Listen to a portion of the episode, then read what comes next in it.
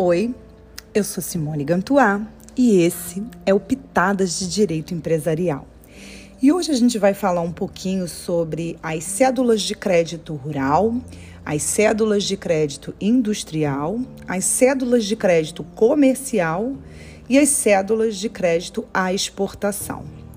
Cada um desses títulos de crédito está regulado, respectivamente, pelo Decreto-Lei 167 de 67, 413 de 69, Lei 6.840 de 1980 e Lei 6.313 de 75. A todos esses títulos de crédito é, aplicam-se subsidiariamente as regras de letra de câmbio e notas, e notas promissórias por força de um entendimento doutrinário de que, de certa forma, é predominante, tá? Esses títulos, numa conceituação genérica, eles são títulos representativos de operações de financiamento que têm como base empréstimos concedidos por instituições financeiras ou entidades equiparadas à pessoa natural ou jurídica que se dedique especificamente a essa respectiva atividade.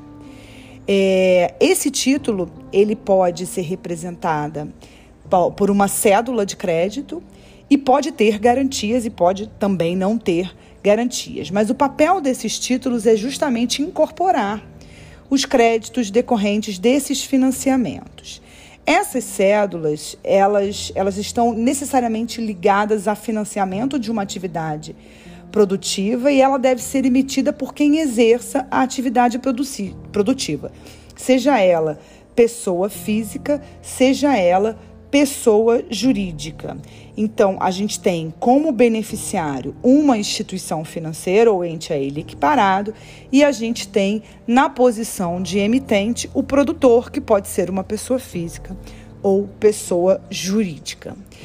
Os requisitos desses títulos de crédito são necessários para que ele possa ser exequível, né, para que ele tenha validade como cédulas. Então, quais são os principais requisitos que estarão atrelados a esse título de crédito? A denominação do título, o valor do crédito, a finalidade do financiamento, a promessa de pagamento, os encargos financeiros que incidem sobre o respectivo título, a forma de pagamento, a praça de pagamento, quem é o beneficiário, a cláusula a ordem, o local, data e assinatura do emitente e a descrição dos bens dados em garantia. É bastante comum que sejam exigidas garantias reais para o pagamento.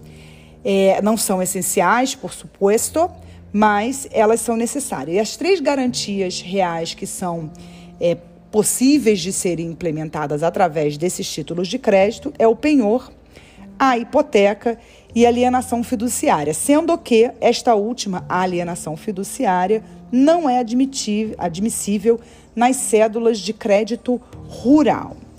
Em relação às garantias reais, né? Elas, que é o que eu já disse, que pode ser o penhor, a hipoteca e a alienação fiduciária, é, que eu já disse que essa não é admissível nas cédulas rurais, a garantia, a, quando a garantia estabelecida for um penhor, ele é constituído no próprio título. Mas quando a garantia for é, hipoteca ou ela for alienação fiduciária, é necessário que se faça os registros competentes para que se dê publicidade e eficácia em relação a terceiros. Então, se for bens móveis, vai fazer o registro lá no cartório de títulos e documentos. Se forem bens móveis, você vai fazer lá a anotação no certificado de propriedade, você vai fazer registro lá no RGI. Né? Então, isso é um cuidado que tem que ser tomado para que essa eficácia seja produzida em relação a terceiros. E eu terminaria aqui me encaminhando já para o final das considerações gerais sobre esses títulos de crédito, é que é aplicável também a esses, a esses títulos O aval, que é uma garantia pessoal, ela não é a forma mais usada, já que a gente está falando de um título que tem a previsão de estipulação de garantias reais, mas ela é possível, sempre tomando por base a regência supletiva do regime cambiário da Lei Uniforme de Genebra e do Decreto 2044, assim como também esses títulos são passíveis de transferências pela via do endosso e também pela via da cessão civil de crédito. Já a questão envolvendo o vencimento, é, partindo-se do pressuposto que esse título pode ter ou não circulação, a obrigação contida na cédula não pode ser exigida é, no momento. Aliás, perdão, um mosquito aqui na hora que eu estava gravando. Mas no momento, ela só pode ser exigida no momento do seu vencimento. Agora, é, normalmente não são estabelecidas um único vencimento, porque muitas vezes essas dívidas elas são diferidas, elas são parceladas, e aí a gente acaba falando muito em forma de pagamento e não data de vencimento.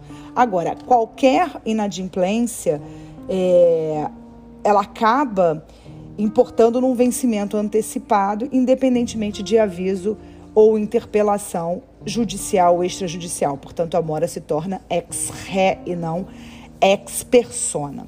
Com isso, eu termino esse breve podcast lembrando apenas que nesse título de crédito também se aplicam as formas de protesto, principalmente aquela necessária para a propositura de uma, de uma falência, de um requerimento de falência, lá no, conforme exige o artigo 94, inciso 1 da Lei 11.101 de 2005, e também ela se submete ao regime das ações cambiais por força do, da possibilidade de ajuizamento de uma pretensão executória, embora a gente não tenha uma previsão muito expressa em relação a isso, mas a defesa que se faz doutrinária em relação a isso é que você vai fundamentar o cabimento da ação cambiária, inclusive do prazo prescricional lá na Lei Uniforme de Genebra.